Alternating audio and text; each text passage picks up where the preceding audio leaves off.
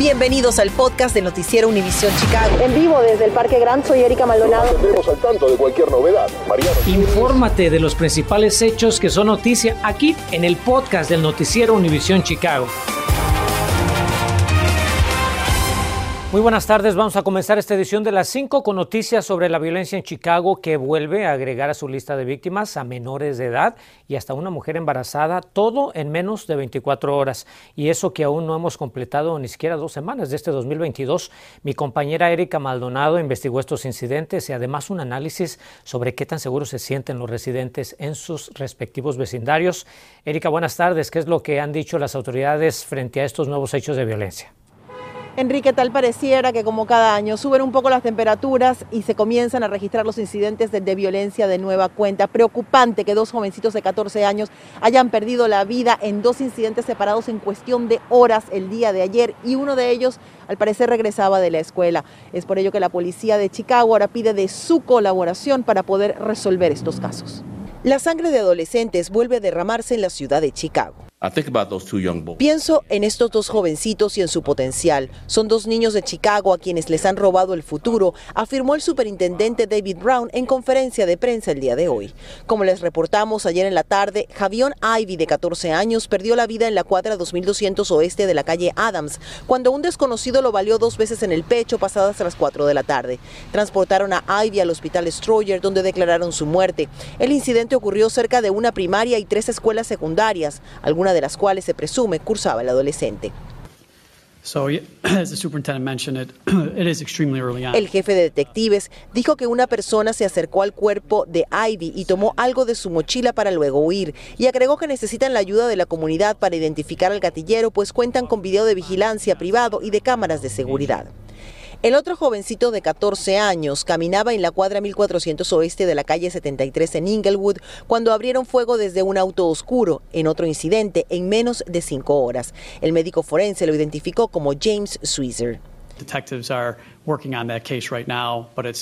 El jefe Denihan dijo que recibió el disparo en la cabeza y que falleció tras recibir atención en el hospital infantil Comer.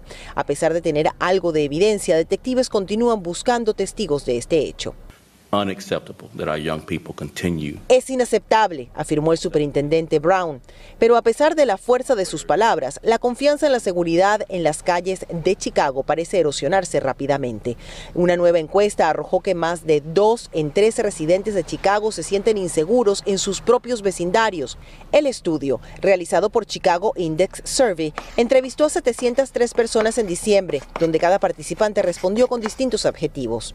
El 9% dijo que la seguridad en su vecindario es excelente. 24% opinó que era buena. Otro 24% afirmó que su vecindario era seguro. 30% dice que algo seguro. Y el 46% de las personas encuestadas sienten que su vecindario es muy inseguro. Esto contrasta con el resultado de una encuesta similar el pasado otoño, donde el 45% de los participantes dijeron que la seguridad en sus vecindarios era excelente o buena.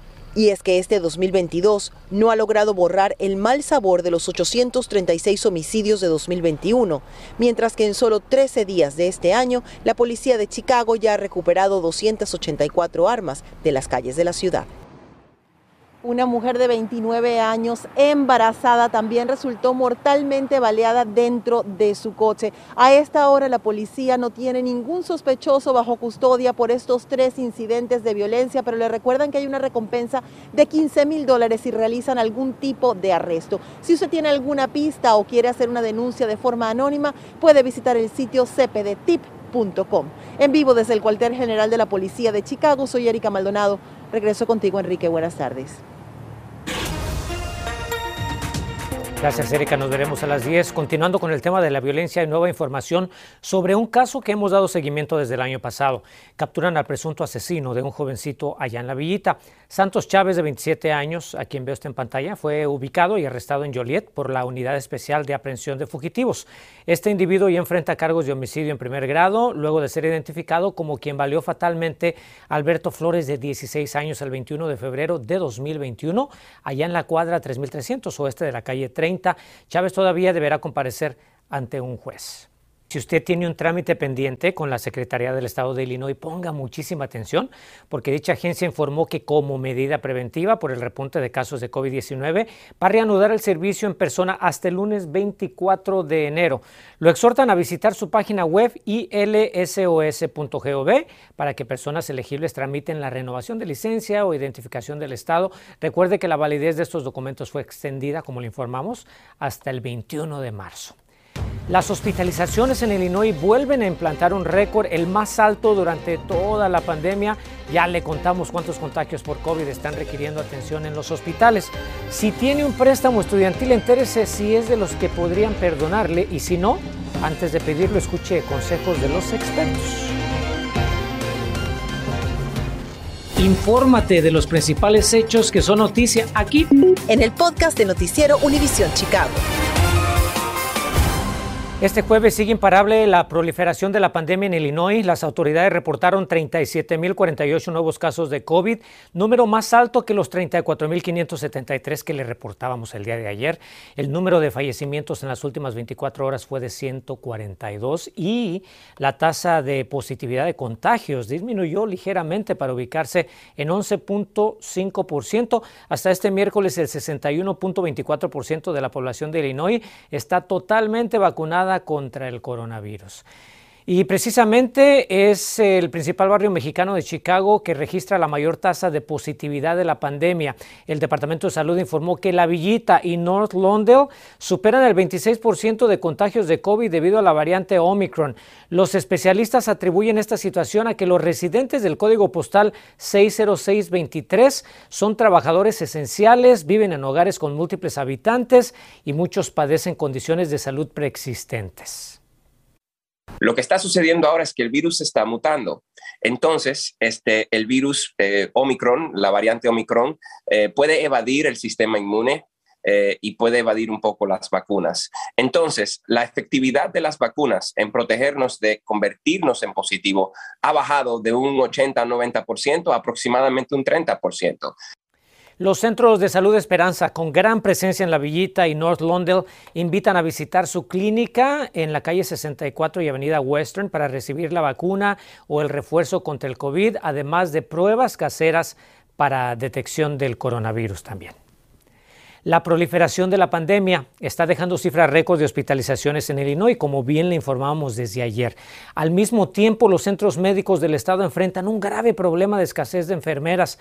Mariano Gieles investigó el origen de esta falta de personal. Adelante, Mariano, con tus conclusiones. Si alguien ha sufrido la pandemia a la par de las víctimas y sus familias, son los trabajadores de la salud, en especial enfermeros y enfermeras que trabajan interminables turnos, generalmente sin descanso, en situaciones a veces traumáticas, como relata Scott Mechanic, enfermero de la sala de emergencias del Hospital de la Universidad de Chicago. Estamos exhaustos, se quejaba este mediodía durante una conferencia de prensa frente al hospital. Las condiciones en la sala de emergencias para el personal y los pacientes son insostenibles. Nuestra sala de espera está llena de gente que aguarda de pie a ser atendida. Tenemos pacientes que sabemos que tienen COVID esperando junto a adultos mayores y personas inmunodeficientes en la misma sala por horas y horas.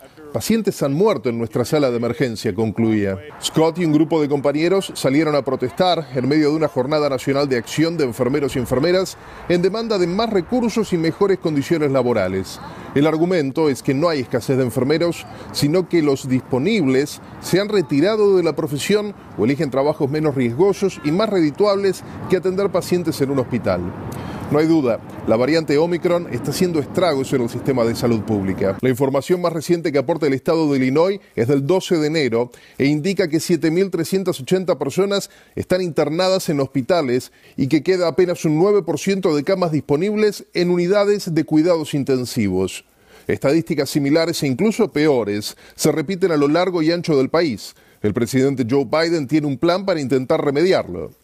Según anunció hoy, enviará equipos médicos de las Fuerzas Armadas a los estados más castigados por la pandemia. Ellos son Ohio, Nueva York, Michigan, Rhode Island, Nueva Jersey y Nuevo México. Bromeábamos más temprano con el secretario de Defensa y con la titular de FIMA con eso de que si quieres que algo suceda debes llamar al ejército. Pero más que broma es una realidad, apuntaba el presidente. ¿Pero qué hay de Illinois? se preguntará usted. ¿Se habrá olvidado de nosotros el presidente? Pues a pesar de que el sistema de salud pública del Estado evidentemente enfrenta un serio desafío, todo parece indicar que el gobernador J.B. Pritzker tiene recursos suficientes como para hacerle frente al brote de COVID. Al menos así lo daba a entender ayer no más. 2048 2.048 trabajadores de la salud han sido enviados a distintos rincones del estado. 919 de ellos fueron destinados a hospitales fuertemente golpeados por la pandemia y otros 552 llegarán a hospitales para el próximo viernes, prometía Pritzker en conferencia de prensa. ¿Será suficiente como para contener la presente ola de COVID? Pues ningún esfuerzo funcionará sin el apoyo de la comunidad, recuerda el enfermero Scott. Sabemos que la gente está cansada de oír sobre medidas de mitigación. Yo también estoy cansado, pero también me cansa tener que sostenerle el teléfono a enfermos de COVID para que se despidan de sus familiares antes de que los entubemos. Así que le pedimos al público que nos ayude en lo que sea posible para terminar con esta pandemia, remataba. No hay nada más que agregar, ¿verdad? Mariano Gielis, Noticias Univisión Chicago. Ahora vamos a hablar de las buenas noticias que hay para muchas personas que siguen pagando préstamos estudiantiles y es que hoy se concluyó un importante acuerdo legal. Carmen Vargas tiene todos los detalles. Carmen, te saludo con gusto. ¿A quiénes beneficia el anuncio que se hizo hoy? Cuéntanos. ¿Qué tal, Enrique? Muy buenas tardes. Las personas beneficiadas serían estudiantes que presuntamente habrían sido manipulados para tomar préstamos estudiantiles con altos intereses, mismos que de acuerdo con el procurador general, la empresa Navient sabía que no podrían pagar.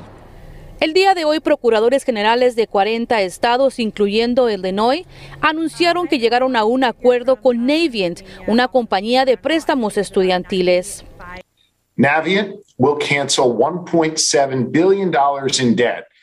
Como parte del acuerdo, Navient cancelará 1.7 mil millones de dólares en préstamos privados de más de 66 mil personas de todo el país y otros 350 mil acreedores que fueron manipulados para obtener préstamos privados con altos intereses recibirán 95 millones de dólares en restitución.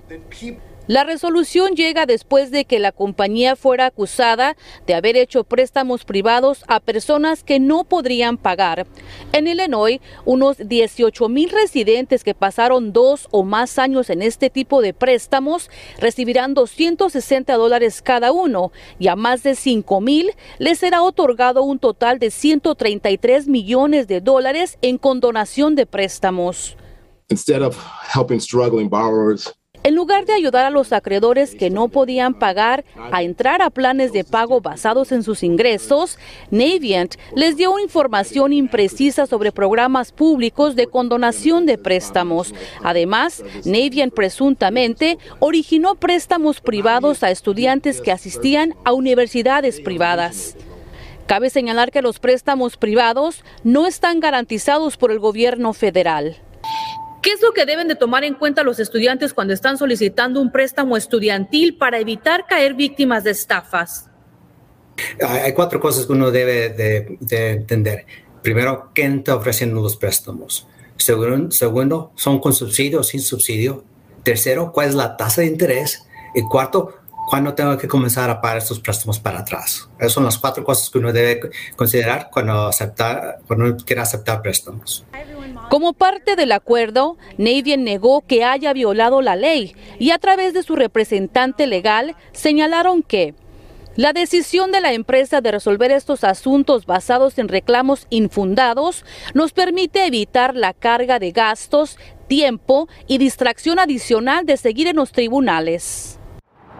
Y bien, si usted tiene preguntas o necesita asistencia, llame a la línea de ayuda de la Procuraduría General del Estado al 1-800-455-2456. Estamos reportando en vivo del centro de la ciudad. Enrique, regreso contigo al estudio. Continuamos con el podcast del noticiero Univisión Chicago. El distrito 86 en Joliet, donde la población latina representa aproximadamente el 64% de la población estudiantil, no tendrá clases el día de mañana. Se preguntará usted por qué. Bueno, aparentemente eh, están cortos en personal. Así es que mañana en el distrito 86, si sus hijos van ahí, no habrá clases. Este día se va a recuperar el 31 de mayo, que es uno de los cinco días de emergencia que tiene ese distrito en el calendario. Y bueno, los muchachos regresan a clases el próximo martes 18 de enero. Tome nota, por favor, ¿ok? Muy importante. Y para despedirnos tenemos la gran transformación que anunció el Aquario Shed. Fíjese que la exhibición acuática de Chicago dijo que su visión para los próximos 100 años incluye la renovación de sus galerías, más ciencia e investigación y mayor acceso a toda la población. Uno de los proyectos incluye un túnel de vidrio que mostrará la vida submarina del acuario y estaciones de aprendizaje en tercera dimensión. ¿Qué le parece? La renovación va a durar ocho añitos, eso sí, mucha paciencia, con una inversión de 500 milloncitos de dólares. Gracias por su sintonía, buen provecho, fuerte abrazo. Aquí le esperamos a las 10. Gracias por escuchar el podcast del noticiero Univisión Chicago. Puedes descubrir otros podcasts de Univisión en la aplicación de Euforia o en univision.com diagonal podcast.